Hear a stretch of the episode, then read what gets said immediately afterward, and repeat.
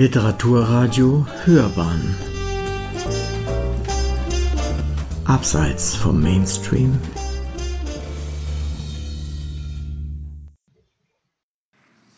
Jetzt endlich habe ich die Freude, Ihnen Dr. Frank Usbeck vorzustellen, der den ersten Vortrag unseres wissenschaftlichen Programms heute halten wird. Dr. Usbeck hat Amerikanistik, Geschichte, Journalistik und American Indian Studies an den Universitäten Leipzig und Arizona studiert. 2000, also die Promotion erschien 2015 ähm, an der Uni Leipzig mit einer Arbeit ähm, zum Bild der Indianer, nationaler Identität und der Nazi-Ideologie in Deutschland. Für diese Arbeit erhielt er den Rolf Kentner Dissertationspreis des Heidelberg Center for American Studies. 2012 bis 2019 war er, also forschte er im Rahmen eines DFG-Projekts zu selbstbewussten Erzählungen an der TU Dresden und der Uni Leipzig zu Kriegsnarrativen und Traumata im Afghanistan-Krieg. 2019 ähm, erschien eine Monographie zu ähm, zeremoniellem Geschichtenerzählen in US-Kriegen nach 9-11.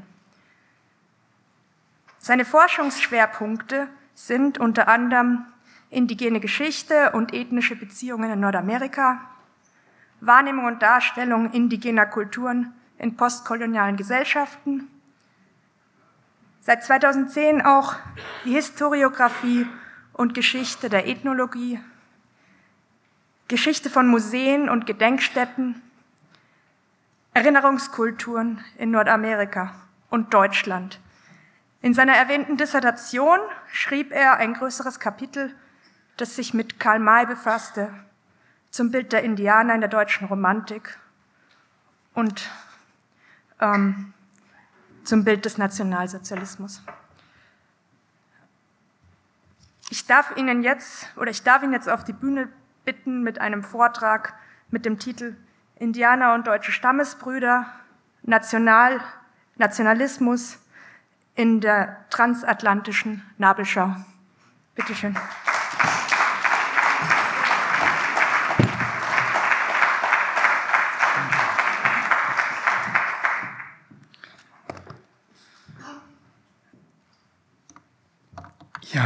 Besten Dank für die freundliche Einführung. Ähm, besten Dank an die Amerika-Akademie und die Karl-May-Gesellschaft für die Einladung, um meine Arbeit hier in, äh, im Rahmen dieses Forums vorstellen zu können. Ähm, ich freue mich auch sehr, dass äh, ich gestern Volker Deppkatz äh, Vortrag hören konnte, weil äh, wir uns äh, mit unserer Arbeit da herrlich ergänzen können. Ich möchte deshalb auch gleich nochmal darauf hinweisen, ähm, wie wichtig es war, dass wir gestern darüber gesprochen haben. Man kann nicht wirklich davon sprechen oder man könnte nicht wirklich eine Aussage treffen, das ist das Indianerbild im Nationalsozialismus, so haben die Nazis Indianer gesehen. Das war die Kategorisierung in der rassischen Hierarchie der Nazis für Indianer. Ähm, und ich möchte Ihnen stattdessen in dem Vortrag heute eher ähm, einen zeitlichen Bogen spannen von etwa 1800 bis heute, um zu sagen, innerhalb nationalistischer, stark konservativer, rechter Denkweisen konnte man das Indianerbild auf diese oder jene Art und Weise für seine politische Argumentation anwenden. Das also vorab. Ich werde Ihnen jetzt zunächst ähm, ein wenig äh, über die Idee des Indianers erzählen und dann äh, darüber sprechen, wie das in nationalistische Ideologien reinpasst und dann später konkrete Beispiele bringen, speziell äh, zum Thema Indianer als Widerstandskämpfer, Indianer als Opfer für die Zeit des Nationalsozialismus und zum Schluss dann Indianer als Widerstandskämpfer in der Einwanderungsdebatte in Deutschland der letzten 15 bis 20 Jahre. Ich brauche Ihnen hier in dieser Runde natürlich nicht ausführlich über die Vorgeschichte zu erzählen. Das wissen Sie alle äh, selber sehr genau, wie das Indianerbild entstand, auf welche Quellen sich Karl May stützen konnte. Daher nur in aller gebotenen Kürze. Äh, das Indianerbild entwickelte sich eigentlich schon mit den ersten Berichten über Amerika, die mit den spanischen Konquistadoren nach Europa zurückkamen und dann im 19. Jahrhundert verstärkt durch Expeditionen, Forschungsreisen, Reiseschriftsteller, Belletristik und nicht zuletzt dann natürlich die Völkerschauen und Wildwest-Shows, die nach Europa kamen, allerdings anders als auf diesem Bild äh, ohne Sitting Bull. Wir haben es also hier mit einem Phänomen von über 200 Jahren Langzeitwirkung zu tun. Und dabei ist der Indianer äh, doch immer wieder eine Projektion, ein Symbol für verschiedene, ständig wechselnde und immer wieder mit neuen Inhalten gefüllte Themen und Ideen, wie etwa Freiheit, Widerstand, Gemeinschaft, Spiritualität, Naturverbundenheit. Das Indianerbild wird also von den Deutschen seit etwa 1800 immer wieder verwendet, um sich eigentlich selbst zu verstehen. Der Historiker, der amerikanische Historiker Glenn Penny hat das in seinen vielen Arbeiten über die Indianerbegeisterung ähm, so ausgedrückt, wenn er über diese vermeintliche konstruierte Geistesverwandtschaft zwischen Deutschen und Indianern spricht, hinter dieser Geistesverwandtschaft steht eine interne, angespannte Suche der Deutschen nach ihrem eigenen Platz in der Moderne, die verschiedene Generationen berührt und alle politischen Regime und selbst die radikalsten Umbrüche der modernen deutschen Geschichte überdauert hat. Und wir können das einfach nur mal ganz fix äh, über diesen Zeitbogen äh, mal durchdeklinieren, was zum Beispiel der Indianer als Widerstandskämpfer bedeutet hat, etwa für Vertreter der Wandervogelbewegung und äh, der verschiedenen äh, Lebensreformbewegungsgruppen um 1900. Das war wahrscheinlich etwas anderes als der Indianer als Widerstandskämpfer für Nationalsozialisten wie El Geber oder der Indianer als Widerstandskämpfer für äh, den Leute wie den anarchistischen Bohem-Poeten Erich Mühsam, Elk Eber und Erich Mühsam, die sich hier wahrscheinlich 1919 in den Kämpfen um die Münchner Räterepublik auf den jeweiligen gegnerischen Seiten gegenüberstanden. Volker Deppkart hat gestern auch das Indianerbild bei den Edelweißpiraten und anderen Antifa-Gruppen oder generell der Jugendsubkultur, die sich nicht im Nationalsozialismus gleichschalten lassen wollte, was das bedeutet hat. Und dann ein paar Jahre später, was bedeutet der Indianer als Widerstandskämpfer etwa für die DEFA-Indianerfilme in der DDR, wo äh, die Zerstörung indianischer Dörfer durch die Kavallerie im Film gleichgesetzt wird mit der Zerstörung vietnamesischer Dörfer durch Napalmbomben der Amerikaner oder parallel der Indianer als Widerstandskämpfer für die alternative Bewegung in Westdeutschland, für die Grünen etwa äh, die Besuche indianischer Delegationen bei Petra Kelly oder der Indianer als Widerstandskämpfer für die Autonomen, die unter dem Pseudonym Geronimo äh, die Attentate der Roten Armee-Fraktion kommentiert haben. Es ist, wenn man diesen zeitlichen Bogen sich anschaut, also naheliegend, dass die deutschen Nationalisten seit etwa 1800 und später die Nazis das Indianerbild auch für ihre eigenen Zwecke benutzen. Sie, sie konstruierten dabei vielfach ein Bild der Deutschen als einem einzigartigen Volk, quasi als Indianer Europas und damit ist das deutsche Indianerbild in der konservativen bis rechten Gedankenwelt auch Teil der Idee des deutschen Sonderwegs gewesen. Und hier sind wir auch wieder bei der Frage von, Gästen, von gestern, wie kann es sein, dass die Nazis als die rassistischsten aller Rassisten äh, nun ausgerechnet die nicht weißen Indianer als Vorbild nehmen. Das ist also, wenn wir diesen zeitlichen Bogen und äh, den Indianer als Symbol für ganz abstrakte Ideen verstehen, dann eben gar kein Widerspruch mehr, sondern irgendwo auch eine logische Folge, dass die Nazis den Indianer für ihre Vorstellungen von Freiheit und Widerstand einbinden, für ihre Ideen, was Natur, Natürlichkeit, Gemeinschaft bedeutet.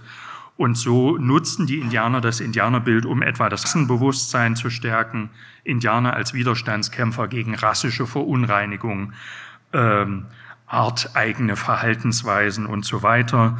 Indianer in ganz typischen Vorstellungen von deutschem Anti-Amerikanismus, äh, Indianer, um in der deutschen Jugend und unter Kindern Vorstellungen von Militarismus und Führerkult äh, zu verankern und zu stärken. Indianer, die verwendet werden, um eine mystische Volksgemeinschaft zu erklären, die in einer religiös aufgeladenen Umwelt verankert ist. Ich finde es hierbei immer wieder spannend, sich vorzustellen, dass die Nazis ihre Ideologie ja als die logische Anwendung von Naturgesetzen in der Politik verstanden und verkauft haben. Sie haben ja immer wieder selbst gesagt, dass das, was sie tun, Sozialdarwinismus in der Praxis ist. Wir haben gestern darüber gesprochen, alles Leben ist Kampf und da lässt sich der Indianer natürlich hervorragend unterbringen. Und der Bezug auf indigene Gruppen auf Naturvölker stützt immer wieder diesen Rahmen. Ich möchte jetzt aber noch mal äh, zu den Anfängen des Nationalismus zurück, um die Sache noch mal äh, konkret aufzudröseln. Um etwa 1800, die Zeit der napoleonischen Kriege, entsteht der Nationalismus in Deutschland vorerst stark liberal geprägt äh, und dann im Laufe des 19. Jahrhunderts zunehmend konservativ äh, mit immer stärkeren rechten Einschlägen. Wir haben es hier um 1800 mit Widerstand gegen die militärische Besatzung durch Frankreich oder aufgezwungene Verträge, Allianzen mit Frankreich zu tun. Und der frühe Nationalismus muss jetzt erstmal, um überhaupt ein, ähm, ein deutsches Nationalverständnis zu konstruieren, allerlei Trennlinien überwinden, weil so sehr das Verständnis der Deutschen als die Deutschen erstmal noch gar nicht vorhanden war und man sich eher entlang religiöser Linien wie etwa als Protestanten und Katholiken äh, identifiziert hat oder entlang Klassengrenzen als äh, Bauern oder Stadtbürgertum und so weiter oder entlang regional-dynastischer Linien als Sachsen, Bayern und so weiter. Ähm, auf der Suche nach einer einigenden Geschichte, die all diese Trennungslinien überwinden kann, stießen die Nationalisten auf die germanischen Stämme. Das ist auch schon früher im deutschen Humanismus so äh, verwendet worden. Äh, und dabei die Texte von Tacitus, die Idee, die äh, Stories über die Schlacht im Teutoburger Wald und Arminius den Cherusker. Und dabei kommen uns natürlich automatisch Ideen von Freiheit, Widerstand und positiven Bezug auf die natürliche Umwelt äh, wieder in den Sinn. Auch da wieder der Rückgriff auf die deutschen Humanisten, die schon gesagt haben, die germanischen Stämme konnten gewinnen, konnten Rom besiegen, weil sie von ihrer Umwelt, vom deutschen Urwald beschützt wurden und darauf baut dann natürlich auch dieses religiös aufgeladene Verständnis oder diese religiös aufgeladene Liebe zum deutschen Wald, zur deutschen Eiche und so weiter dann auch auf im 19. Jahrhundert. Vielen Leuten war dabei gar nicht so bewusst, dass der Text von Tacitus zum Beispiel ein frühes Beispiel von sogenannter ethnografischer Gegenkultur gewesen ist, wo also ein Vertreter einer sich überlegen dünkenden Kultur über Vertreter einer offenbar primitiven Kultur schreibt, um die eigene Kultur zu kritisieren und zu sagen, seht her, äh, die da drüben sind äh, zwar primitiv und äh, trinken viel, aber sie sind doch so herrlich ungeschliffen, ehrlich, treu, loyal und all das, all diese Tugenden haben wir aufgegeben, um uns jetzt im Glanz unserer technischen Überlegenheit sonnen zu können. Ganz ähnlich funktioniert ja auch Jean-Jacques Rousseaus Idee des edlen Wilden. Äh, und es gibt da über die Zeit hinweg also immer wieder so eine Betrachtung vermeintlich primitiver Gruppen. Äh, und wir sehen das dann immer wieder ähm, bei der Suche nach den deutschen Wurzeln, äh, dass moderne Deutsche seit dem 19. Jahrhundert, um ihre eigenen Wurzeln zu verstehen, weil es gerade im frühen 19. Jahrhundert den Wissenschaftszweig der Archäologie noch nicht systematisiert gab, dass man glaubte, in einem linearen evolutionären Weltbild, wenn man die eigenen Wurzeln als primitives Naturvolk verstehen will, sich doch eigentlich nur zeitgenössische Naturvölker wie etwa die Indianer anschauen müsse, um mehr über sich selber zu erfahren. Äh, und es entsteht dabei dann eben immer wieder dieses assoziative Dreieck zwischen modernen deutschen, germanischen Stämmen und zeitgenössischen oder historischen Indianern. Ich habe in meiner Forschung über das Thema immer wieder zwei Hauptthemen gefunden. Das ist zum einen die Vorstellung einer sogenannten deutsch-indianischen Stammesverwandtschaft oder Seelenpartnerschaft, wo also immer wieder Bezüge gefunden werden, die Indianer als Rasse verstanden, zerfallen in verschiedene miteinander verfeindete Stämme. Äh, und das wird ihnen dann zum Problem, dass sie sich nicht geeint haben. Das war dann speziell im Nationalsozialismus ein Thema. Und so äh, schaut man auf sich selbst und sagt, ja, wir haben diese föderale Struktur, die Kleinstaaterei, die auch immer wieder zum Problem wird in Deutschland. Und hier spielt dann die Vorstellung von den Deutschen als modernen, edlen Wilden, die ihre Wurzeln als Naturvolk noch nicht vergessen haben, dann auch eine Rolle. Also der Gedanke, ja, schaut doch mal, wir sind doch auch ein Kriegervolk, wir wissen doch auch äh, genau wie die Indianer, was Widerstand, äh, Gemeinschaft, positiver Bezug auf Natur, Spiritualität bedeuten. Und so kommen dann ganz viele Leute am Ende dann auf den Gedanken, äh, dass es doch diese Seelenverwandtschaft, diese Seelenpartnerschaft geben muss.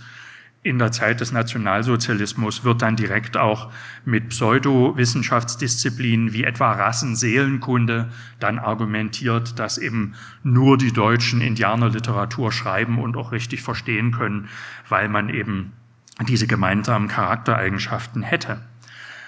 Auf der anderen Seite dann das Hauptthema der deutsch-indianischen Schicksalsgemeinschaft, wo immer wieder historische Parallelen hervorgekramt und konstruiert und gesucht werden, wo man sagt, sowohl germanische Stämme, moderne Deutsche, Indianer haben also immer wieder militärische Bedrohung durch militärisch, technisch, kulturell scheinbar überlegene Imperien erlebt, die ihnen das Gefühl vermitteln, eingekreist zu sein, überrannt zu werden, ständig bedroht zu werden.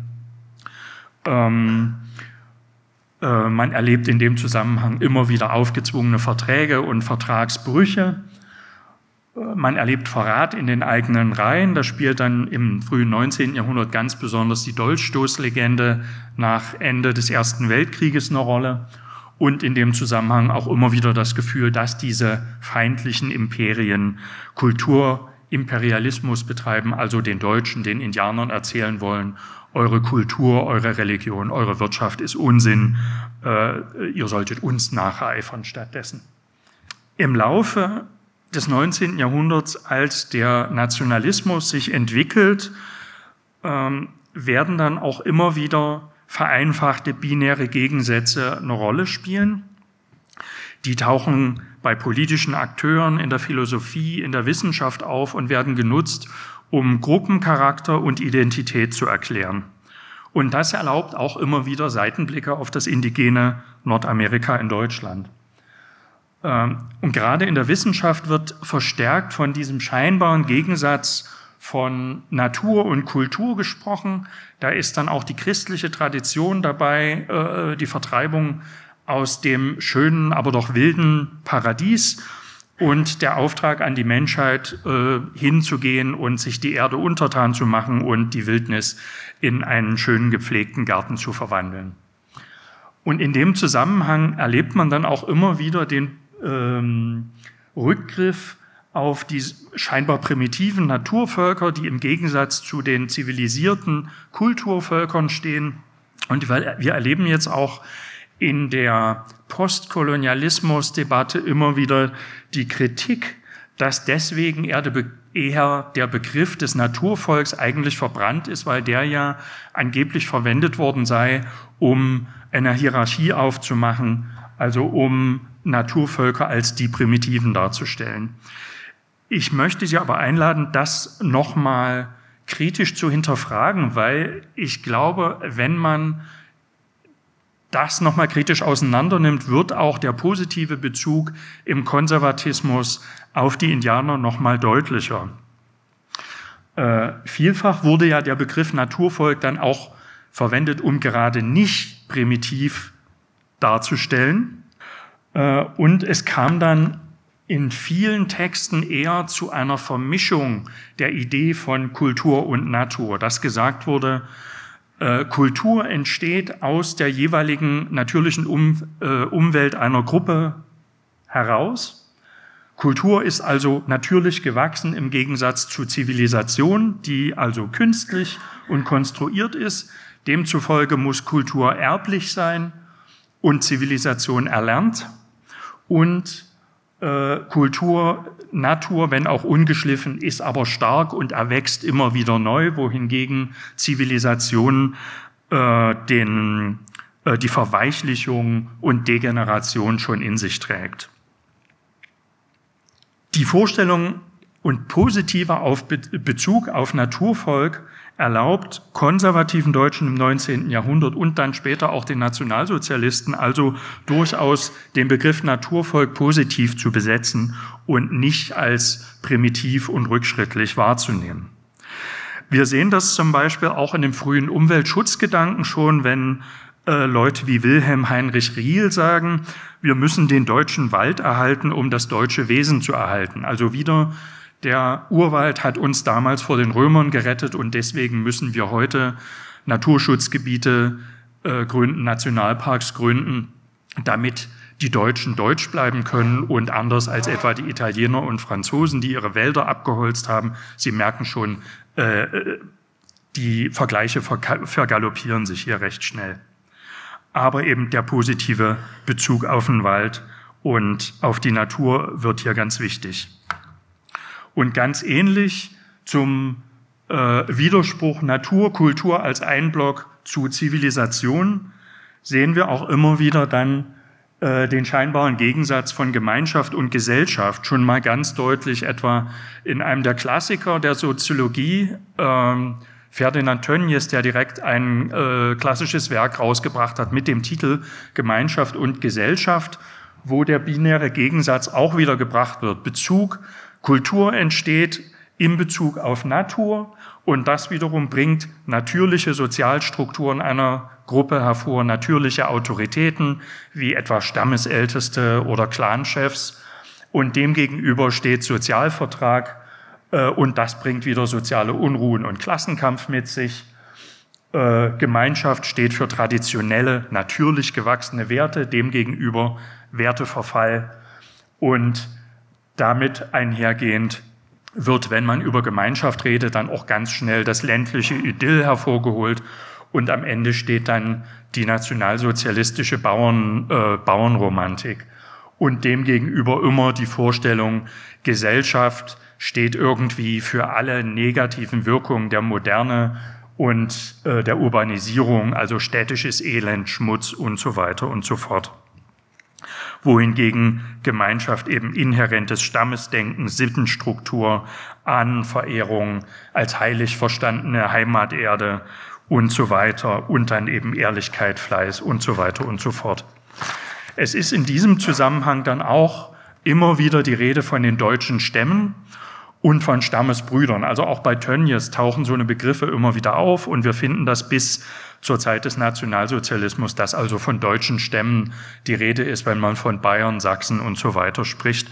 Und das erlaubt explizit wie implizit auch dann immer wieder einen positiven Bezug auf Indianer. Also selbst wo nicht das Indianerbeispiel hervorgekramt wird, lässt es sich doch von Leuten, die Karl May begeistert sind oder in der Indianerbegeisterung aufwachsen, automatisch denkt man, ja, äh, da gibt's eine Parallele zu Indianern.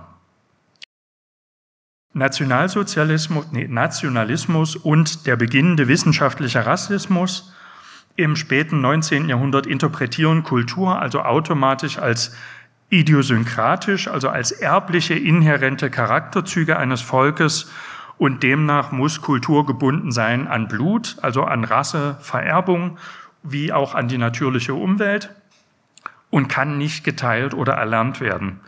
Und folglich kann man das Deutschsein auch nicht durch Einwanderung lernen. Demzufolge müssen also Ausländer und die als Wüstenvolk verstandenen Juden mit ihren angeblichen Wüsteneigenschaften dann auch immer Fremde bleiben. Das Lustige ist, dass in dem Moment, wenn man, wenn man solche Vergleiche aufmacht und sich explizit auf Indianer bezieht, dann nicht so sehr vom Stereotypen Prärie-Indianer die Rede ist, sondern eher von den äh, Gruppen aus dem östlichen Waldland und dann eben die, äh, die Apachen, die ja nun ausdrücklich ein Wüstenvolk sind, dass man denen diese schlechten Wüstenvolk-Eigenschaften wie Raffgier, die man den Juden zuschreibt, äh, dann eben nicht mitgibt. Wenn wir also Gruppeneigenschaften, die einer Kultur aufgrund ihrer natürlichen Umwelt zugeschrieben werden, so sich vorstellt, dann kommt damit auch ganz schnell der Gedanke, dass jeglicher Kulturkontakt und Kulturaustausch immer auch das Risiko von Kulturkonflikt mit sich birgt, mit der letztendlichen Eskalationsstufe eines kulturellen oder biologischen Genozids. In heutigen rechten, rechtspopulistischen Diskussionen ist dabei dann schnell die Rede vom Volkstod oder vom großen Bevölkerungsaustausch. In den 30er, 40er Jahren machte das Wort von der Rassendämmerung in Anlehnung an Wagner die Runde. Und damit ist für solche gedanklichen Verbindungen von Natur, Kultur und Blut dann auch ähm, die Vorstellung der, der erblichen und nicht erlernbaren Volksgemeinschaft schon drin. Auch Blut und Boden, Ideologie ist da irgendwie schon mitgedacht und auch die Idee des deutschen Sonderweges. Also äh, die Vorstellung, dass der Westen Eigenschaften mit sich bringt, die artfremd sind für die Deutschen. Und damit sind auch die späteren äh, Westalliierten, also die Feinde in den beiden Weltkriegen, USA, Frankreich und Großbritannien, die alle irgendwo auch ähm, Akteur, Kolonialakteure in Nordamerika waren, dann auch mitgedacht. Also Demokratie, Kapitalismus, Klassenkampf, Dekadenz wird alles dem, äh, lässt sich alles leicht dem Westen zuschreiben und wir und die Indianer dann gemeinsam denken als die Opfer eben dieser Strukturen. Aber wie wir gestern mit, äh, im Gespräch mit Volker Deppkart ja auch schon festgestellt haben, es lässt sich der Nationalismus, der Nationalsozialismus nicht als Block denken. Und so äh, können wir auch nicht von dem deutschen Blick auf die Indianer sprechen und müssen sagen, dass um 1900 bis zum Ersten Weltkrieg ja eine extrem breite Skala politischer, kultureller, philosophischer Strömungen in Deutschland aktiv war, dass Deutschland bis zum Ersten Weltkrieg eine globale Großmacht wird, die ja durchaus von westlicher Wirtschaft profitiert und sie aufbaut, dass deutsche Wissenschaftler äh, Dutzende Nobelpreise einheimsen und so weiter. Und das aber parallel mit solchem anti-westlichen Kulturpessimismus äh, mit Sonderwegsdenken und illiberalen, teils okkulten Strömungen äh, sich auch gut ähm, Indianerbegeisterung äh, betreiben und erklären lässt und dass all das am Ende dann einen der Grundbausteine für nationalsozialistischen, äh, für die nationalsozialistische Ideologie bilden. Und damit kommen wir äh, zu einigen Beispielen aus äh, der NS-Zeit. Und da will ich vorrangig zu historischen Vergleichen sprechen und zu Ideen der deutsch-indianischen Schicksalsgemeinschaft. Besonders nach dem Ersten Weltkrieg sind hier die Opfervergleiche mit indianischer Geschichte äh, besonders wichtig und spielen eine große Rolle in der antiamerikanischen Nazi-Propaganda. Schon seit den 20ern, sobald Hitler in seinen Reden gegen den Versailler Vertrag äh, hetzt, ist immer mal wieder die Rede von den Indianerverträgen und dem Vertragsbruch im Wilden Westen. Speziell im sogenannten Rededuell Hitler-Roosevelt im April 39 spricht Hitler an einer Stelle davon, dass die deutsche Delegation in Versailles, wo der Vertrag ausgehandelt wurde, nicht wie ehrenhafte Krieger behandelt wurden, sondern entehrender, als es damals bei den Sioux-Häuptlingen der Fall gewesen sein konnte, die also ihr Land unter vorgehaltener Waffe hätten aufgeben müssen.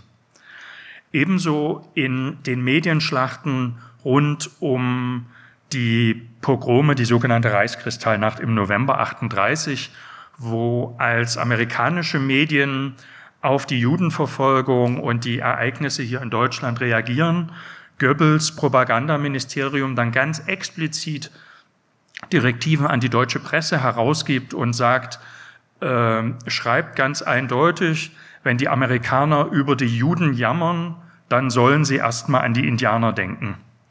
Da entstehen dann Medientitel äh, wie etwa Amerika kehre vor deiner eigenen Tür. Äh, und dieses Fingerzeigen, ja, aber die Indianer ist eigentlich ein ganz beliebtes und ständiges Element im Anti-Amerikanismus und nicht nur im Deutschen. Ähm, gerade jetzt vor ein paar Jahren, als Donald Trump dann auf Drängen aus der amerikanischen Gesellschaft doch irgendwann mal die chinesische Regierung für ihre Verfolgung der Uiguren äh, kritisiert hat, kam äh, von der chinesischen KP sofort die Retourkutsche, ja, aber die Indianer. Es ist also irgendwie ganz ein beliebtes Spiel von Großmächten, sich gegenseitig ihre schmutzige, verfehlte Minderheitenpolitik vorzuhalten. Und das sehen wir an, dem, äh, an der Ausnutzung der Indianerbegeisterung bei den Nazis auch wieder ganz deutlich.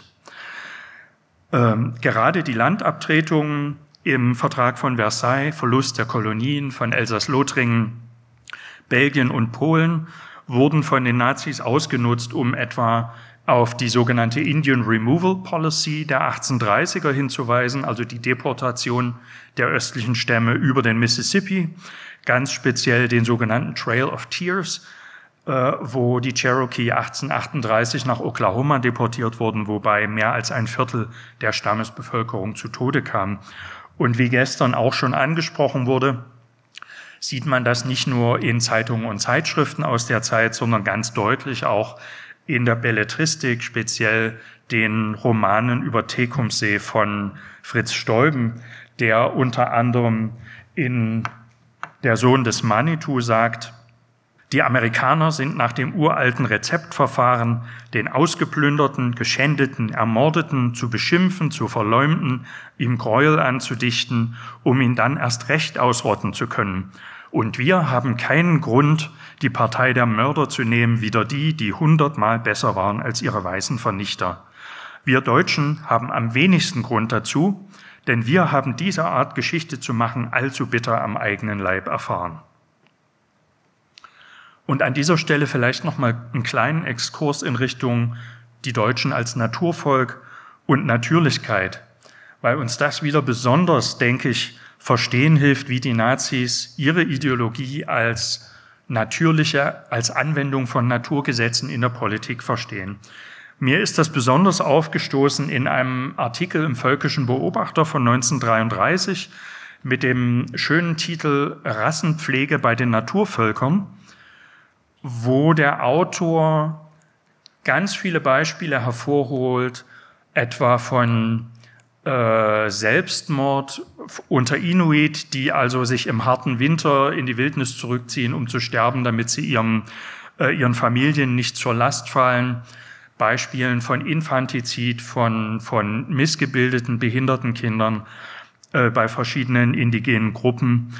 Äh, und wo der Autor dann ganz deutlich äh, die sozialdarwinistische Schiene anlegt und ähm, die NS-Sichtweise darauf bringt und eben ganz deutlich macht, hier können wir die Naturvölker als Vorbild verstehen, weil wir eben diejenigen sind, die äh, Naturgesetze politisch umsetzen. Und er sagt, nur der allein, der den täglichen Kampf ums Dasein immer wieder besteht, hat eine Lebensberechtigung.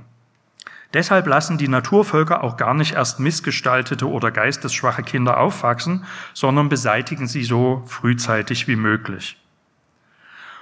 Und er diskutiert hier auch immer wieder, man sieht ja, dass äh, das Euthanasieprogramm der Nazis fing ja erst im Krieg an, weil den äh, Nazi-Führungseliten deutlich war, dass die deutsche Bevölkerung noch gar nicht bereit war für so ein Programm und man also erst schrittweise mit Argumenten die Leute darauf vorbereiten musste. Und das sieht man auch in diesem Artikel ganz deutlich, wo dann immer wieder gesagt, ja, diese Methoden scheinen uns erstmal brutal, aber sie sind ja gut, weil sie natürlich sind. Und sagt dann äh, mit Verweis auf die Kolonialmächte, äh, etwa Großbritannien, speziell dann eben die Siedlermächte äh, USA und Kanada, äh, und vielleicht ist es sogar falsch, diesem gesunden Ausleseverfahren entgegenzutreten, besonders dort, wo es sich um die Vernichtung unheilbar Kranker, Geistesschwacher und Albinos handelt. Und damit zum Schluss noch ein paar Worte zum nationalen Diskurs der letzten 15 bis 20 Jahre. Ähm, Neonazis haben in den 1980er und 90er Jahren, als sie angefangen haben, strategisch äh, Gedenkmärsche zum Jahrestag an die äh, der Bombardierung deutscher Städte abzuhalten, auch schon gezielt ähm, Bezüge auf Indianer gesucht und dann gesagt, ja, die Amis haben erst äh, die Indianer und die Büffel ausgerottet und dann haben sie mit uns dasselbe im Bombenkrieg versucht. Da kam dann der Begriff vom Bombenholocaust auf. Etwa ab Mitte der 2000er Jahre wird der Indianerbezug nochmal ganz deutlich, speziell mit dem äh, in Postern, Internet-Memes und so weiter auftauchenden Spruch, die Indianer konnten die Einwanderung nicht stoppen und heute leben sie auf Reservaten oder auf Reservationen. Äh, wir finden das etwa in diesem AfD-Tweet ähm, auch ganz ähnlich ein positiver Bezug auf die Deutschen als Ureinwohner oder als Naturvolk hier im Umfeld der Pegida-Bewegung in Sachsen äh, von vor ein paar Jahren. Äh, dieses solche T-Shirts findet man auch in einigen Abwandlungen eben immer mit dem Bezug auf Deutsche als Ureinwohner, Deutsche als deutsche Eiche, personifizierte deutsche Eichen und so weiter. Ähm, man hat das Motto auf Faschings- oder Karnevalsumzügen gesehen, wie hier 2015 im Erzgebirge. Ähm, das Phänomen ist aber schon lange nicht mehr ein rein deutsches. Und hier sieht man, wie ich meine, auch ganz deutlich, wie stark sich rechte und nationalistische Kreise in den letzten Jahren in Europa internationalisiert haben und ihr Vorgehen auch miteinander absprechen. Äh, wir haben also hier Beispiele auf Indianerbezug in Italien, Österreich, Deutschland, der Schweiz, aber auch Belgien, Ungarn und speziell besonders interessant in Diskussionen um den Brexit, wo UKIP und die British National Party argumentiert haben, dass die Briten ein indigenes Volk seien, das eigentlich äh, Anspruch auf besondere Schutzrechte gemäß der UN-Charta zum Schutz indigener Völker von 2007 haben müsste. Wir sehen das auch noch mal ganz besonders deutlich in dem Manifest des norwegischen Attentäters Anders Behring Breivik, der 2011 mehr als 80 Leute in zwei Attentaten umgebracht hat und der in seinem mehrere hundert Seiten starken Pamphlet immer wieder weiße christliche Europäer als indigene Gruppe bezeichnet. Also ganz ähm, eindeutig diese, dieser Bezug, ähm, dass äh, die Einwanderung hier im Wilden Westen gesehen, dass also die Pilgerväter, die 1620 in New England gelandet sind, sich also heimtückisch als Religionsflüchtlinge ausgegeben hätten um aber eigentlich schon die Eroberungspläne für den gesamten nordamerikanischen Kontinent in der Tasche hatten und dass demzufolge besonders muslimische Einwanderer in Europa sich ebenso heimtückisch verhalten und schon den großen Bevölkerungsaustausch, also die Islamisierung ganz Europas, äh, angeblich gezielt betreiben. Äh, das findet man bei verschiedenen äh, nationalistischen, rechten, rechtspopulistischen Gruppen in Europa so, auch bei Breivik. der an mehreren Stellen ganz explizit sich auf Indianer bezieht, besonders auf die Schlacht am Little Bighorn und der irgendwo dann mal sagt, wenn du als Nationalist heute jemanden von deiner Sache äh, überzeugen willst, dann erzähl dem um Gottes Willen nicht von Hitler, weil der Name Hitler auf ewig verbrannt ist, weil man ihn mit Vorstellungen von weißer Vorherrschaft und Herrenmenschentum in Verbindung bringt.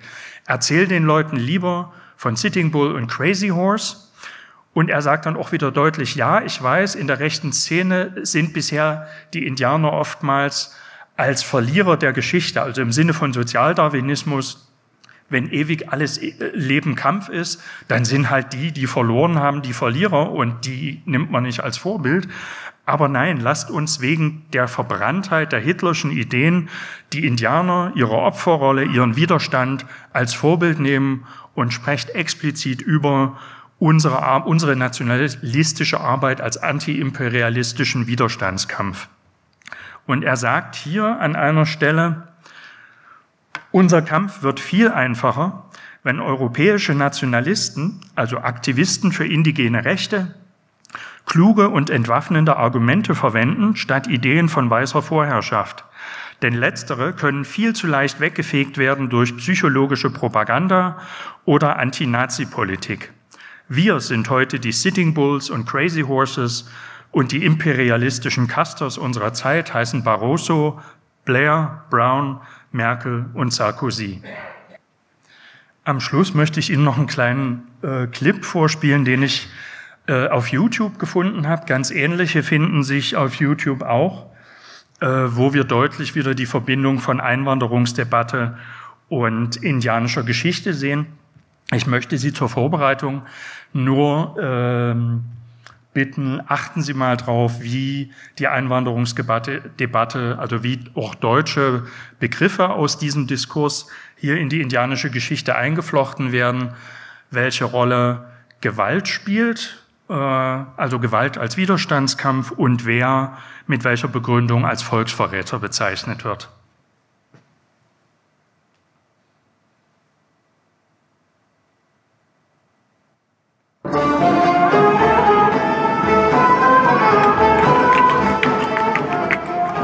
ein schönes Kleid. Gibt es auch in meiner Größe? Nein, denn das ist meine Stammeskleidung als Angehörige des Stammes der Cherokee-Indianer. Cherokee? Dann bist du also eine ethnische Minderheit. Soll ich dir einen deutschen Pass klar machen? Bloß nicht. Ich bin doch nur Austauschschülerin. In ein paar Monaten fliege ich zurück nach Oklahoma. Ach, schade. Aber dann erzähl mir doch mal, wie ungerecht ihr Indianer behandelt werdet. Wieso denn? Weil ich dann so richtig doll mit dir mitfühlen kann und fühlen ist gut für mich, gerade bei unserer Vergangenheit. Also gut. Vor vielen hundert Jahren waren wir Indianer die Herren ganz Nordamerikas und im fruchtbaren und warmen Südosten waren wir, die Cherokee, zu Hause. Dann kam ein Schiff über das Meer und heraus stiegen fremde Menschen. Meine Vorfahren dachten sich, super, ein bisschen Multikulti wird unser Leben bestimmt interessanter machen. Dann kamen immer mehr fremde Menschen über das Meer und meine Vorfahren dachten sich, jetzt sind wir ein Einwanderungsland, da müssen wir uns schon ein bisschen anpassen. Dann haben die fremden Menschen angefangen, meine Vorfahren von ihrem Land zu vertreiben. Ein paar junge Krieger wollten deshalb etwas unternehmen. Aber die meisten meiner Vorfahren haben sich von unseren Häuptlingen beruhigen lassen. Wir waren einfach nicht nett genug zu den Einwanderern, deswegen sind sie jetzt schlecht integriert und machen uns das Leben schwer. Schließlich hatten die jungen Krieger genug. Jetzt reicht's mehr. Aber da war es zum Kämpfen schon zu spät und die Fremden haben uns abgeschlachtet. Wir Überlebenden sind auf dem Kontinent unserer Vorväter jetzt nur noch geduldet. Und die Cherokee haben statt des alten Landes im Südosten nur noch ein heißes und trockenes Reservat in Oklahoma. Aber das ist ja auch schon was. Dort sind wir wenigstens unter uns und wollen es auch bleiben. Erst vor kurzem haben wir eine Reihe Schwarze aus unserem Stamm ausgeschlossen, damit unsere Kultur und unser Volk auch in Zukunft Stop! noch... Ja? Ihr habt die Afrodeutschen aus eurem Stamm ausgeschlossen? Technisch gesehen waren es Afroamerikaner, aber ja, wir haben sie ausgeschlossen, weil wir unter uns sein wollen. Antifa-Schutzstaffel, hierher! Das ist eine Rassistin. Hilf ihr mal, Mitgefühl, Empathie und Toleranz für andere Kulturen zu erlernen. Das hat sie jetzt davon. Die Antifaschisten sind die tolerantesten Menschen überhaupt. Aber wenn jemand eine andere Meinung hat als wir, dann hört der Spaß auf. Merkt euch das, ihr verdammtes Indianer.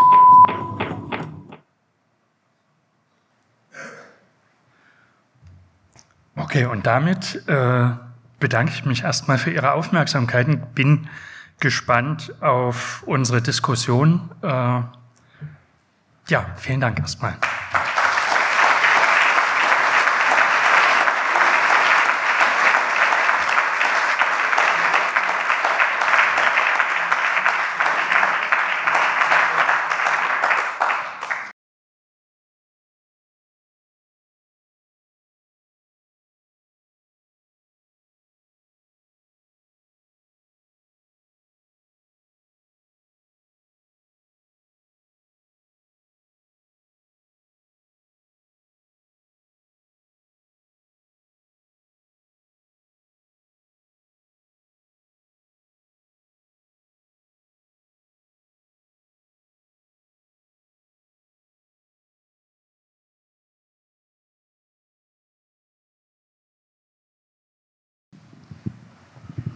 Vielen Dank.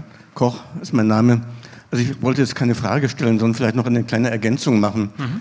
zu Ihrem Vortrag, den ich sehr gut fand, der sehr interessant war und spannend. Also deutsche Einwanderer, die nach New York gekommen sind, das waren vor allen Dingen Pfälzer, hatten mit den Irokesen-Indianern dort sehr lange ein sehr freundschaftliches Verhältnis. Das zu Ihrem Zitat aus Penny, der das ja auch schreibt. Und auch, es gibt auch noch ein Buch, Germans and Indians, wo das auch dargestellt wird. Also es waren die Pfälzer und mit den Irokesen, die hier sehr lange über Generationen hinweg Freundschaft hatten, die Herrenhuter und die Amish, die mit den, vor allem mit den Delawaren ein sehr freundschaftliches Verhältnis hatten und später dann nochmal die äh, Einwanderer in Texas, die deutschen Einwanderer, die mit den Comanchen ein sehr gutes Verhältnis hatten und einen Friedensvertrag mit denen geschlossen haben, 1847, der nie gebrochen worden ist. Das vielleicht nochmal zu äh, der, dem Zitat von Penny und der äh, Seelenlage zwischen Indianern und Deutschen. Danke. Ja, Andreas Brenne aus Münster, kennen uns. Ähm, ja, vielen Dank für den wirklich sehr detaillierten und impulsreichen Vortrag. Eine Frage, was mir jetzt gerade aufgefallen war, tatsächlich, ähm, da wird ja schon länger darüber gesprochen, dass jetzt, sage ich mal, die neue Rechte quasi sich so als, in Anführungszeichen, neue imperialistische oder 68er Bewegung von rechts sozusagen versteht. Und ich fand interessant diese Übernahme des Narrativs oder bestimmte Narrative, was jetzt die Indianerbelegung in Anführungszeichen angeht. Also in den 80er Jahren, hatten Sie ja schon geschildert, war ja teilweise auch die äh, aus der antiimperialistischen linken Perspektive war es ja eben auch interessant, die Indianer in Anführungszeichen zu instrumentalisieren. Und das hat man jetzt ja quasi wieder. Und gibt es dazu Untersuchungen, wie weit jetzt diese Übernahme von solchen Narrativen, also Instrumentalisierung einer indigenen, sage ich mal, Unterdrückung quasi jetzt von links nach rechts quasi überspringt sozusagen. Und ist das quasi Teil dieser Übernahme auch von anderen Narrativen durch die neue, sage ich mal, rechte Bewegung? Das wäre so eine Frage. Hm. Also von links nach rechts habe ich jetzt noch nicht, noch nicht wirklich gesehen. Äh, von rechts nach links fand ich spannend, äh, dass äh, Leute wie der ehemalige Chef des SS-Ahnenerbe der, der Forschungsinstitution, der ja in diese Position gekommen ist, weil er sich einen Namen gemacht hatte als Indogermanenforscher.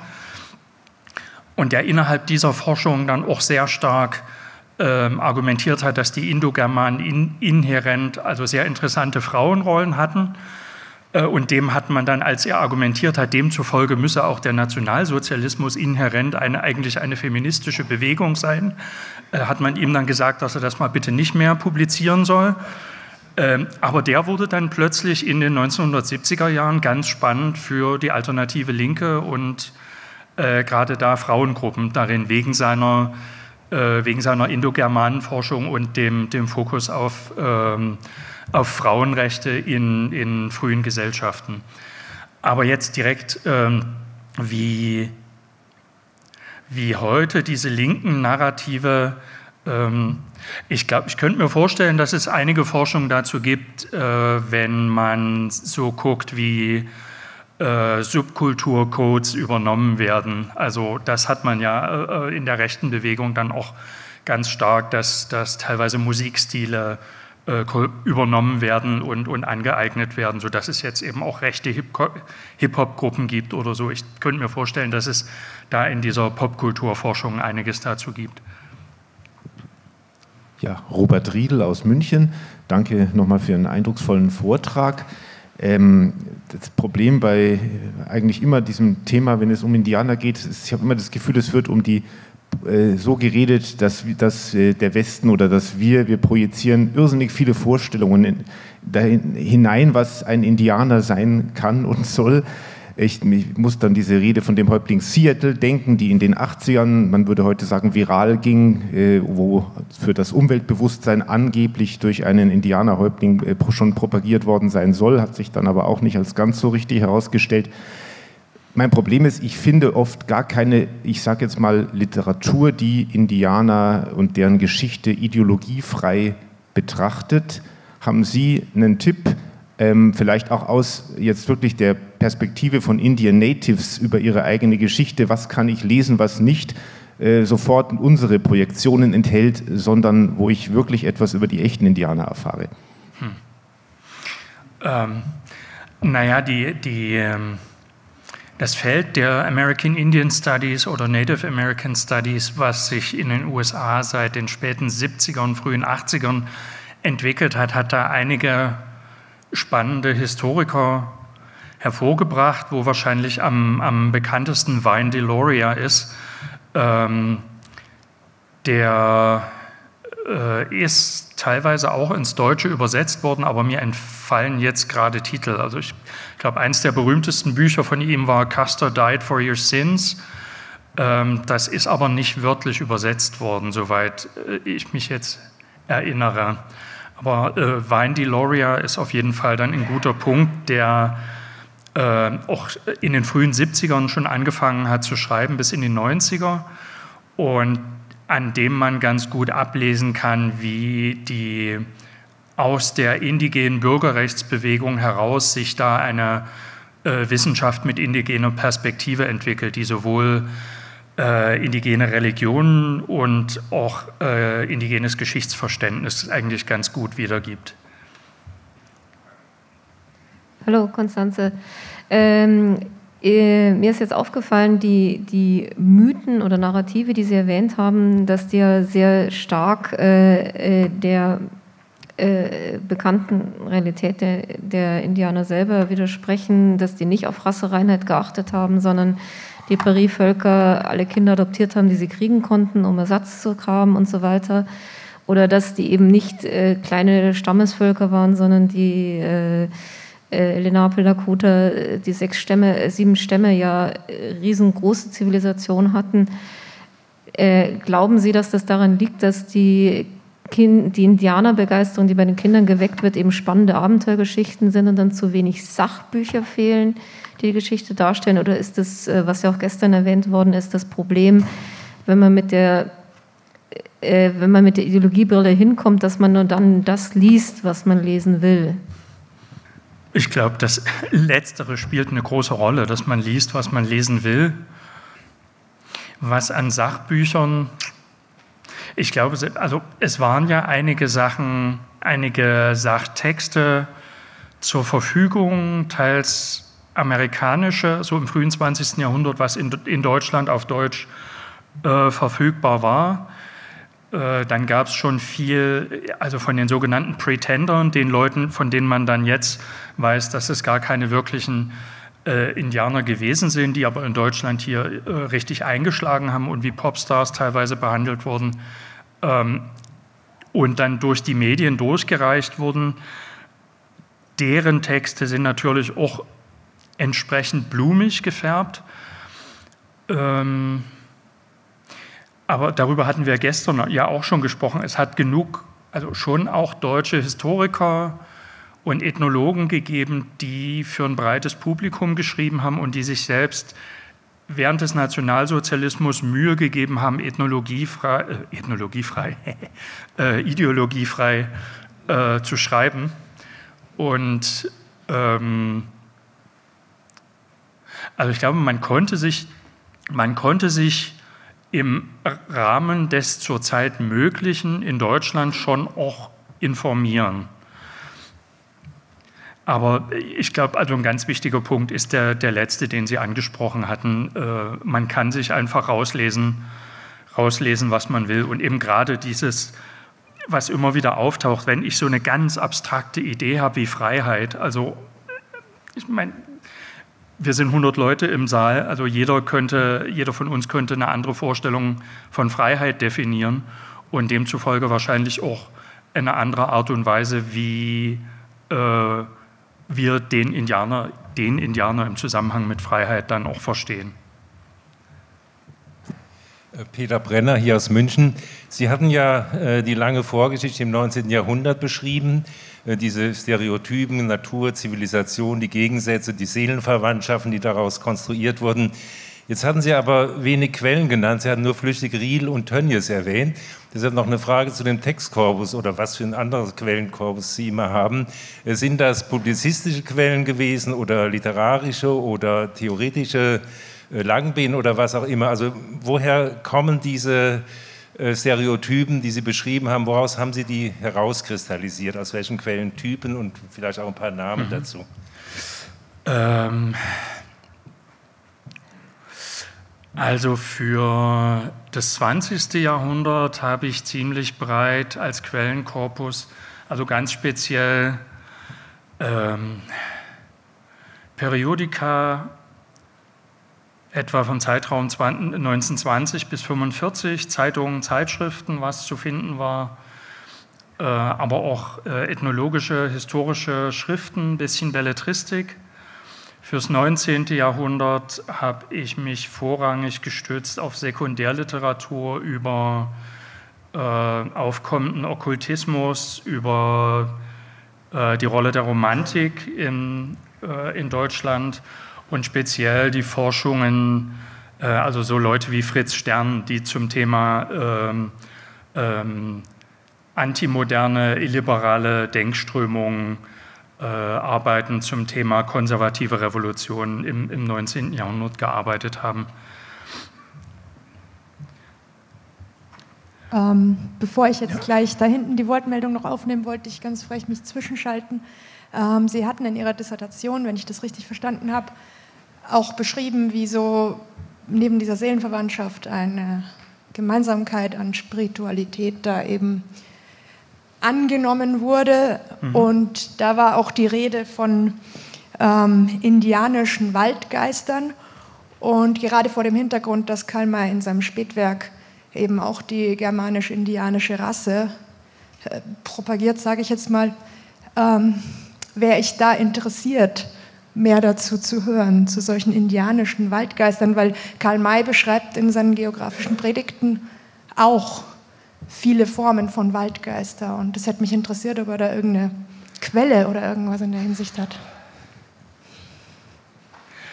Äh, das wüsste, muss ich sagen, jetzt aus dem Stegreif wüsste ich nicht, was zu sagen. Was auf jeden Fall auffällt, und das waren jetzt gar nicht mal so sehr deutsche Quellen, sondern, interessanterweise amerikanische Anthropologen, von denen es so um die Jahrhundertwende, also etwa um 1900, früh, frühes 20. Jahrhundert, so ein paar Forschungsansätze in Manuskriptform, das ist gar nicht weit publiziert worden, gibt, die sagen, Mensch, es gibt in den Grimmschen Märchen Parallelen zu indianischen Sagen.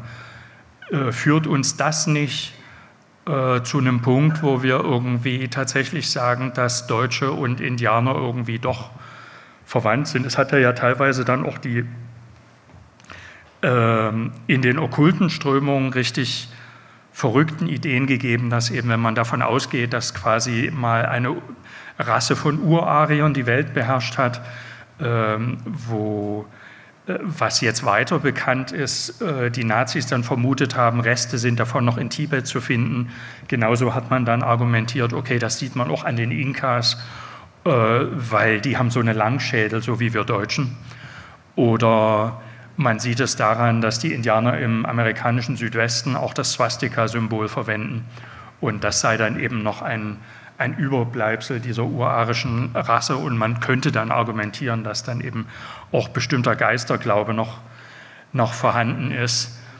Hm, in den 30er Jahren in den eher bizarren ideologischen Texten aus der Nazi-Zeit, wo es, äh, was ich schon ansprach, Rassenseelenkunde, äh, Texte zur irgendwie, was, wie hieß einer, äh, deutsche Waldsehnsucht, ähm, wo dann erklärt wird eben, wie sich die deutsche Liebe zum Wald äh, dann äh, auch blutsmäßig äh, erläutern lässt. Und da kommen auch immer wieder so eine, äh, so eine Vergleiche. Und ich glaube, man sieht das auch bei den Texten in den 20ern etwa, ich glaube von, war es Graueule oder Weißes Pferd Adler, die direkt auf sowas Bezug nehmen äh, und die dann sagen, ja, ihr Deutschen habt ja auch so tolle Waldgeschichten und ähm, äh, deswegen verstehen wir uns so gut, weil wir halt auch so ein enges Verhältnis zum Biber haben. Deswegen könnt ihr das so gut verstehen.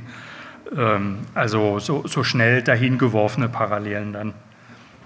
Vielen Dank.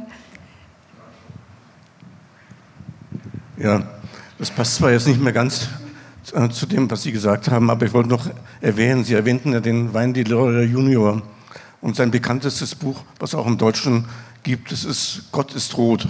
Mhm. Genau, das äh, gerade in dem Zusammenhang mit, wenn es darum geht, wie, wie sich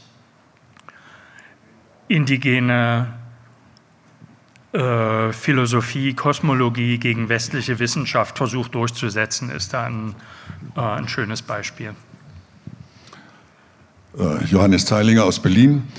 Äh, zwei Wörter werden jetzt immer wieder gebraucht. Das eine ist das Wort Mythos, das mhm. andere Narrativ.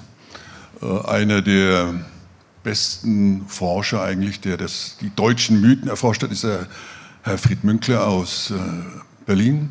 Und er hat ja den wichtigsten deutschen Mythos folgendermaßen definiert: Kampf um oder gegen Rom. Mhm. Nicht, äh, dieser Mythos manifestiert sich hier in dem Kampf der Germanen gegen die römischen Einwanderer. Der zweite Teil dieses Mythos ist natürlich auch Martin Luther. Nicht, äh, Martin Luther ist ja auch einer der Kämpfer gegen Rom und mhm. dieser Mythos Germanen und Martin Luther hat ja dann doch in der zweiten Hälfte des 19. Jahrhunderts so ein bisschen äh, das preußische Geistesleben dominiert und äh, die Zeit, wo man dem äh, Germanen Denkmäler gesetzt hat, war auch die Zeit, wo man besonders viel Denkmäler dem Martin Luther gesetzt hat. Nicht? Also das müssen wir in diesem größeren Rahmen sehen.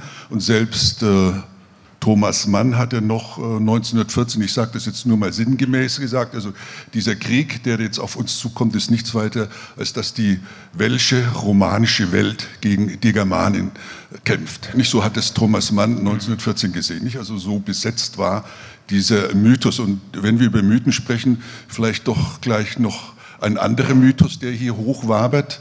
Äh, Sie kennen den Spruch von äh, Heiner Müller, Deutscher zu sein hieß Indianer zu sein. Nicht? Das heißt, wir äh, sind natürlich hier alles Indianerversteher und wir äh, wissen das besser als Indianer und vor allem haben wir den Mythos, dass wir Deutsche, auch die Deutschen in USA, die Indianer besser behandelt haben. Nicht? Also Friedensvertrag mit Comanchen, der nie gebrochen wurde, etc. etc. Also wie ist denn da die Wahrheit? Nicht? Sonst, äh, ich fürchte fast, wir sitzen diesem Mythos tatsächlich auf oder schreiben ihn fort, indem wir behaupten, ja, in den USA war es ganz anders. Wir Deutschen waren überhaupt nicht daran schuld, dass die Indianer unterdrückt, bekämpft und äh, ausgerottet wurden. Äh, bei Thomas Mann finde ich in dem Zusammenhang auch ist spannend, dass Sie jetzt 1940 ansprechen. Ich dachte 14? 14, okay, okay. Ähm, mir fiel bei ihm 1918 Tagebuch eines unpolitischen oder Erklärung, äh, Gedanken eines unpolitischen auf, wo er auch ganz deutlich so diesen Gemeinschaft gegen Gesellschaft äh, äh, Gegensatz nochmal aufmacht und dann auch wieder sagt, Deutschtum ist, ähm, ist eben alles andere als, Sta als Staatsvertrag, sondern natürlich gewachsene, äh, also da, da merkt man es auch, auch recht stark. Äh, ja, der Mythos vom Indianerversteher. Ähm, Glenn Penny hat ja in seinem Buch über die Indianerbegeisterung ein größeres Kapitel über Neu-Ulm und den, äh, den Dakota-Aufstand 1862. Ich will da jetzt unbedingt selber noch mal reinschauen, weil wir letzte Woche, Herr Brenne, in unserer Diskussion in Osnabrück schon über Neu-Ulm gesprochen hatten. Ähm, ich meine, dass Penny in dem Artikel, also in dem Aufsatzkapitel äh, sehr deutlich irgendwie sagt, darauf eingeht, wie überrascht die Deutschen in Neu-Ulm waren, dass sie angegriffen werden, weil sie sich selbst ja gar nicht als koloniale Akteure so sehr wahrgenommen haben und gar nicht verstanden haben, dass die benachbarten Indianer, als sie irgendwann diesen Über, äh, Überfall dann unternommen haben, ähm, doch auch schon an den äh, Aktionen der Deutschen in und um Neu-Ulm auch äh, darunter gelitten haben. Und also vielleicht waren dann die Deutschen in Neu-Ulm dann auch schon äh, diesem Mythos erlegen. Äh, bei, bei dem Vertrag von Neubraunfels ist es irgendwie auch spannend, wenn ich das, und, und da ist dann vielleicht äh, auch jemand bei Ihnen, der, das, der da näher dran ist, aber ich glaube, mich zu erinnern, dass der Vertrag äh, ja ein Freundschaftsvertrag war, der gesagt hat, nicht nur greifen wir uns nicht gegenseitig an, sondern wir kommen uns auch gegenseitig zu Hilfe. Und ähm, insofern ist dieser Vertrag natürlich nie gebrochen worden, weil sich die Comanchen und die Deutschen dann in Texas nicht gegenseitig angegriffen haben. Als die Comanchen dann aber auf die Reservation abgeschoben wurden, sind die Deutschen dann auch nicht zu Hilfe gekommen. Also ich glaube, ich habe da äh, unter einigen Comanchen dann auch schon so kritische Töne in der Richtung gehört. Äh, also das ist auch was, wo man wo man den Mythos des deutschen Indianerverstehers auch noch mal kritisch äh, kritisch hinterfragen kann. Da, äh, da, bin ich ganz bei Ihnen, obwohl äh, gerade der Vertrag ja bis heute auch immer noch regelmäßig gefeiert wird unter Deutschamerikanern und, und Comanchen. Ja, mich, Helmut Schmid aus Köln. Äh, mich beschäftigt eine Frage, auf die ich keine rechte Antwort finde. Zum Image der Indianer gehört es doch, dass sie zu den Verlierern der Geschichte gehören, dass sie Loser sind. Das wird mhm. ja auch immer wieder gesagt. Und wenn ich mir jetzt vorstelle, ich bin engagierter Vertreter irgendeiner politischen Richtung, dann will ich ja vorwärts stürmen, ich will gewinnen, ich will meinen Einflussbereich ausweiten. Wieso stelle ich dann eine enge Verbindung her zu denen, ja, die verloren haben. Ich meine, man muss ja nur die Einleitung von Karl May Winnetou 1 lesen. Da sagt er, die sind zum Untergang verurteilt. Da ist auch nichts mehr dran zu machen. Das ist schlimm, das ist mhm. furchtbar, denen geschieht Unrecht. Aber es ist so. Und wenn das meine ständigen Bezugspunkte sind, dann ist das doch auf den ersten Blick ziemlich deprimierend. Genau. Äh, das ist ja genau das, das Conundrum, mit dem sich dann Breivik äh, auseinandersetzen muss. Ähm, ich bin mir jetzt nicht 100% sicher, ob das auch Stolben-Wittek war, der an irgendeiner Stelle in den 30ern äh, dann sagt, die Indianer können uns Vorbild sein, aber sie sind, müssen uns auch warnendes Beispiel sein, weil sie eben zwar eine Rasse waren, aber kein Volk. Also dass die Nazis damals schon sagen können, okay, die Indianer können Vorbilder sein, weil wir ähnliche Erfahrungen gemacht haben, aber sie müssen uns auch warnendes Vorbild sein, weil wie man bei Tecumseh sieht, haben sie es halt nicht geschafft, ihre internen Zwistigkeiten zu überwinden. Wir zum Glück haben nun aber den Hitler und deswegen kann uns nichts passieren. Äh, im, wenn wir jetzt wieder bei dem, bei dem Breivik sind, es ist wirklich ganz deutlich in dem Text, wie der sich Mühe gibt, weil eben ganz viele Neonazi-Gruppen ja immer tatsächlich eben im Rahmen dieser sozialdarwinistischen Argumentation gesagt haben, nee, Indianer sind die Loser, die können keine Vorbilder sein. Ähm, und dann aber jetzt trotzdem mit dieser Opferrolle zu kommen, und das scheint auch das scheint irgendwo auch eine Strategie zu sein, dass man, wenn man mit seiner Ideologie nach vorne kommen will, dass man sich selbst immer erstmal als Opfer darstellt, als, als bedrohte Minderheit darstellt, weil man dadurch dann äh, natürlich erstmal Mitgefühl und Solidarität einfordern kann. Und ich denke, also nachdem Neonazi-Gruppen diesen Kniff dann mit Hilfe der, der, des Indianerbildes verstanden hatten, glaube ich, dann, dann, dann funktioniert es einfach auch. Und dann kann man den, den, den Sozialdarwinismus irgendwie auch, auch äh, getrost beiseite lassen. Das ist aber, und da sind wir genau wieder bei, bei gestern, Herr Deppka, ne? also das, das sind diese wahnsinnigen Widersprüche, dass man wenn mir gerade dieses Bild für meine Argumentation gut passt, dann, dann fallen alle anderen, die dem widersprechen, auch erstmal schnell unter den Tisch, beziehungsweise wenn ich mächtig genug bin, dann kann ich die Wortführer dieser, dieses anderen Argumentes auch erstmal schnell, äh, schnell kalt stellen und äh, die ein bisschen ruhig halten. Äh, Philipp Stölzel war schon oben.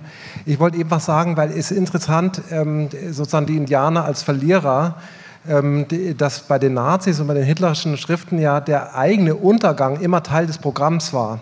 Also bei Hitler gibt es ja ganz viel, auch aus den letzten Kriegsjahren natürlich, aber auch schon vorher, äh, diese, ähm, diese Idee davon, dass wenn wir nicht, wir Gänsefüßchen, nicht stark genug sind, dass wir dann eben untergehen. Also diese ganze äh, Nazi-Gefühlswelt, auch mit diesem Flirt mit Wagner und, ähm, und den Nibelungen, die dann in der Halle verbrennen und so weiter und so fort, das ist immer irgendwie ein, also ein Eros, erotische Beziehung mit dem eigenen ähm, heroischen Untergang. Das ist fast ein, interessant. Da gibt es eine masochistische Note dabei. Und das ist eigentlich interessant, dass gerade diese völlig vernichteten indigenen Volk, Völker dann sozusagen zu, zu, zu Geistesbrüder werden. Also es ist eigentlich alles, was heute bei diesem sehr tollen Vortrag äh, zu Wort kam, ist eine unfassbar tolle und eigentlich unfassbar verrückte Spiegelung, Verdingung und Verdrehung. Das ist ähm, sehr interessant. Vielen Dank. Ich danke Ihnen. Ja, ich möchte, also mein Name ist Hans Köhler aus der Südpfalz. Ähm, ich möchte zu der Frage nach Literatur, wo die Indianer selbst sich äh, verstehen oder wie die Indianer selbst sich verstehen, ähm, Hillerman kurz erwähnen. George Hillerman ähm, hat Kriminalromane aus der Navajo-Stammespolizei geschrieben und wenn man die liest, dann kann man vieles besser verstehen. Er hat auch eine Hauptfigur, ähm, Joe Leaphorn, äh, Captain Joe Leaphorn, der die Gräuel, die an den Kindern begangen worden sind, er beschreibt sich als ein Kind, das in eine Missionsschule verschleppt wurde. Ähm, also da kann man relativ viel nachvollziehen, was in indianischen Gesellschaften, speziell der, der Navajo-Gesellschaft nach dem Krieg passiert ist und auch wie die Leute versuchen, sich in die Vereinigten Staaten nicht zu integrieren, aber Teil der Vereinigten Staaten zu werden. Danke. Mein Name ist Eibel aus Linz, Österreich. Ich wollte eigentlich nur ergänzend einbringen, dass äh, diese romantische Vorstellung des Indianers mit seinem Federschmuck, mit der Lederbekleidung, eigentlich nur möglich ist äh, durch das Pferd. Und ich wollte nur sagen, dass das Pferd erst mit der Eroberung oder Entdeckung Amerikas nach Amerika gekommen ist. Also Indianer zu Fuß hätten sicherlich nicht diesen Mythos, den wir da äh, fördern oder erkennen, äh, der möglich geworden ist. Danke. Ja, vielen herzlichen Dank an Herrn Usbeck ähm, für diesen sehr eindrucksvollen interessanten und ähm, eindrückeweckenden Vortrag.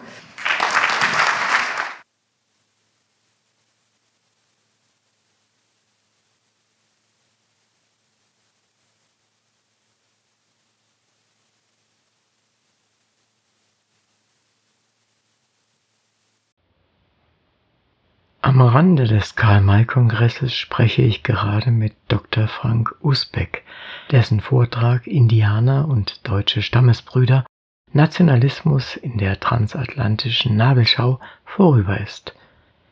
Es war für mich schon der zweite Vortrag, der sich mit Karl May und dem Nationalsozialismus beschäftigt. Ist das gerade ein sehr bearbeitetes Gebiet? Ich fand das schon immer etwas belastend. Es gibt ja dieses äh, von mir wahrscheinlich jetzt abgewandelte Goethe-Sprichwort, ich kann nicht für die schwarzen Vögel über meinem Haupte kreisen. Äh, dieser Zusammenhang Karl May und äh, ja, Hitler zum Beispiel oder das Nazi, die Nazi-Zeit und die Ideologie, die sind zwar zeitgleich, zumindest in den Anfängen des äh, Nationalsozialismus, aber letztendlich ist ja Karl May als solches, als Person davon unbetroffen. Äh, ja, stimmt, ist er. Aber eben der Umstand, dass aus dem, was Karl May geschrieben hat, aus seiner, äh, aus seinem Erbe, seiner Legacy im Englischen, äh, dass das Leuten gedient hat für äh, nationalsozialistische Ideologie und, und Umsetzung in der Politik, ist schon etwas, dem man sich stellen muss. Also na klar kann ich nichts, wie Sie sagen, kann ich nichts für die schwarzen Vögel über meinem Haupt, aber irgendwie, ich kann nicht stolz auf Goethe sein, weil ich habe Goethe nicht geholfen, seinen Faust zu schreiben. Und ich bin auch nicht schuld am Holocaust, weil ich damals noch nicht gelebt habe, aber irgendwie äh, stehe ich ja auf den Schultern, sowohl von Hitler als auch von Goethe. Äh, und muss dann irgendwie damit auch umgehen in meiner Zeit und in meiner, in meiner wissenschaftlichen Arbeit und in meinem politischen Selbstverständnis. Was mir auffällt ist, Sie haben es ja auch erwähnt kurz, äh, nämlich wenn zu der Zeit es teilweise sehr en vogue war, sich auf Indianer zu beziehen. Und zwar immer auf den Teil, den man dann meint, ja, das ist ja ganz wichtig.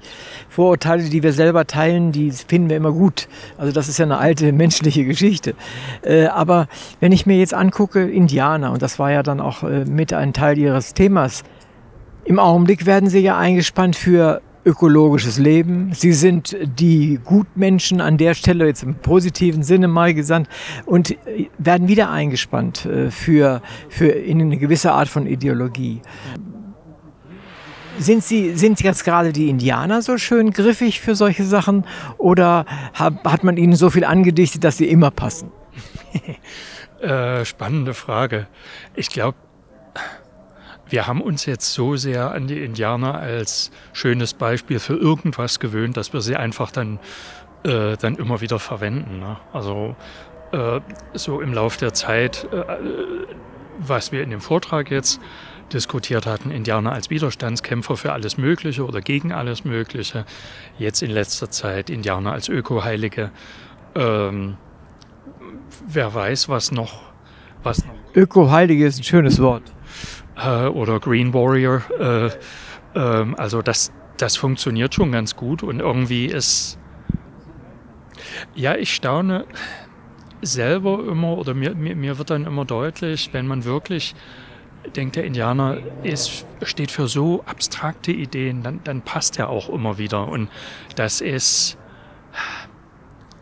das hat Harry Potter noch nicht geschafft und deswegen ist vielleicht äh, die Frage, ob, ob, ob Harry Potter dann in 200 Jahren noch so relevant ist äh, als, als Beispiel für, für aktuelle Probleme oder so, ist dann, ist dann fraglich. Aber der Indianer ist dann eben schon so belegt mit äh, und wie sagt man, ist ein Vehikel, eine schöne Schublade, die man wirklich immer wieder neu füllen kann. Äh, das, das wird schon sicher auch noch eine Weile weitergehen als äh, nur die, die bisschen mehr als 200 Jahre, die es uns jetzt schon äh, begleitet hat.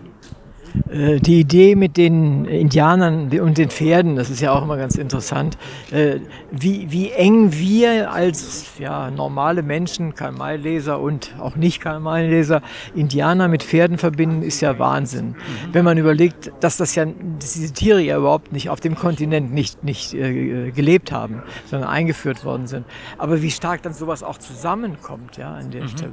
Und äh, ich meine, im, im, bei den Nationalsozialisten war das Pferd und bei den alten Germanen, den Häkchen, soweit es überhaupt gab, ähm, war das Pferd ja auch eine ganz wichtige Sache. Spielt das in irgendeiner Rolle mit dem, dieser Verbindung Nationalsozialismus?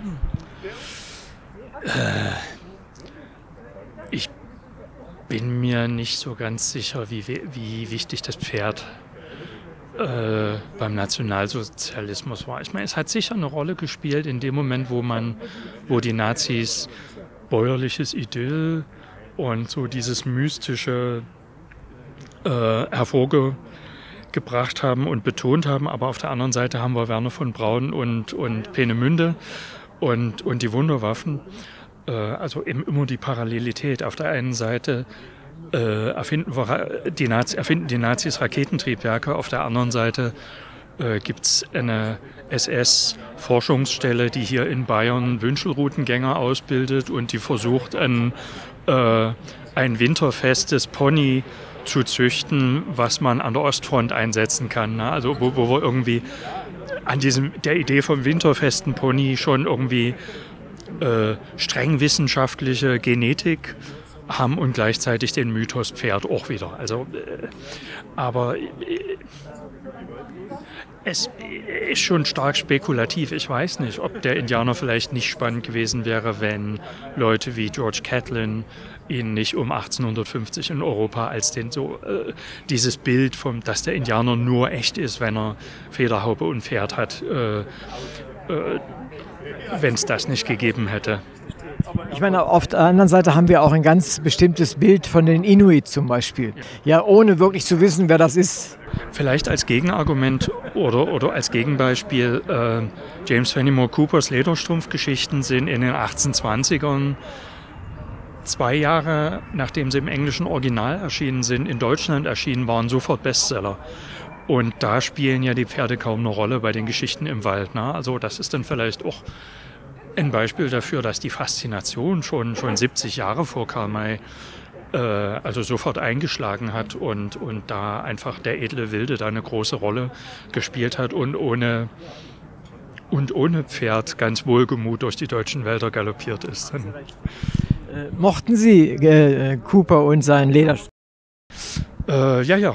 Also habe ich gelesen, fand ich spannend auch Karl May, ich bin so genau das Alter, dass ich so ein Karl May Abenteueralter hatte, als die Bücher im Osten dann wieder verfügbar wurden, Anfang Mitte der 80er.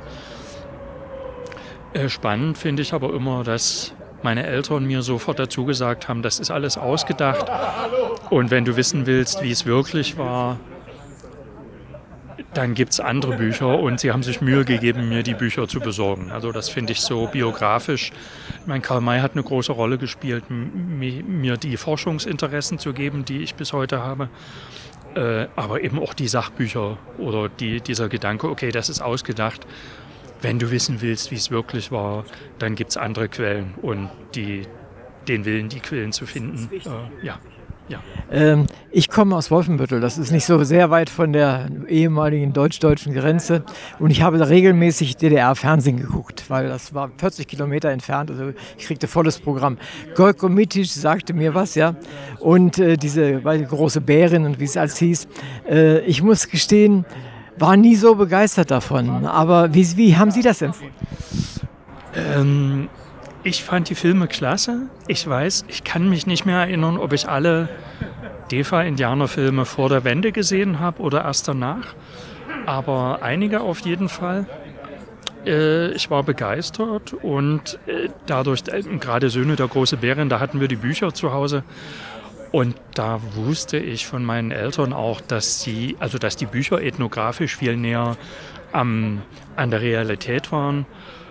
Ich habe, glaube ich, auch zu DDR-Zeiten schon gehört, dass eben der erste Film auf äh, Wels Fenrichs Roman aufbaute und dass sie irgendwie äh, bei den späteren Filmen dann nicht mehr mitmachen wollte, weil ihr da zu, doch zu viel Klamauk war.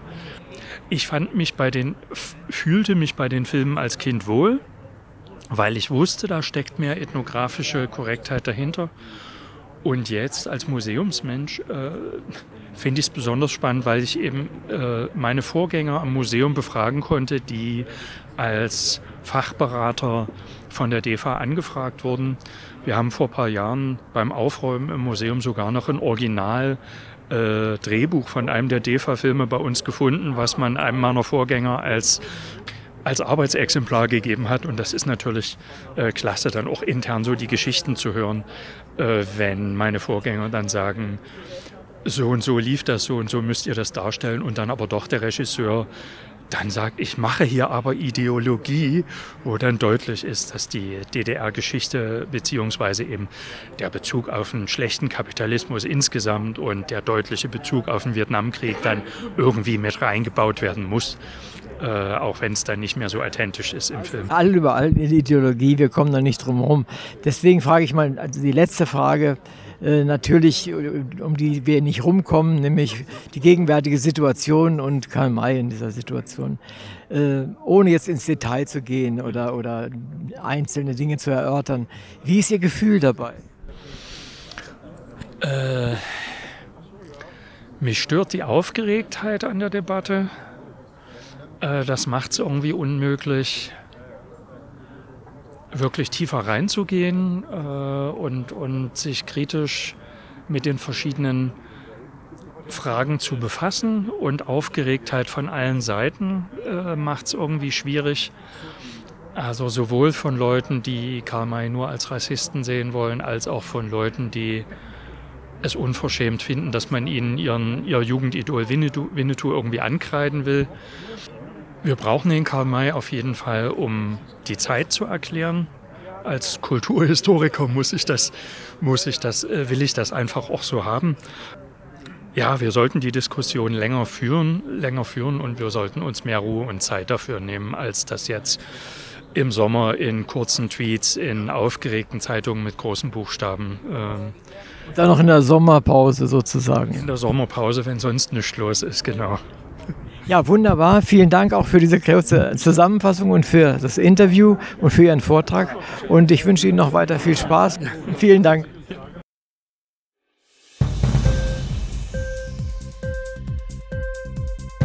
Hat dir die Sendung gefallen? Literatur pur, ja, das sind wir. Natürlich auch als Podcast. Hier kannst du unsere Podcasts hören. Anchor, Spotify, Apple Podcast, iTunes, Google Podcasts, radio.de und viele andere mehr.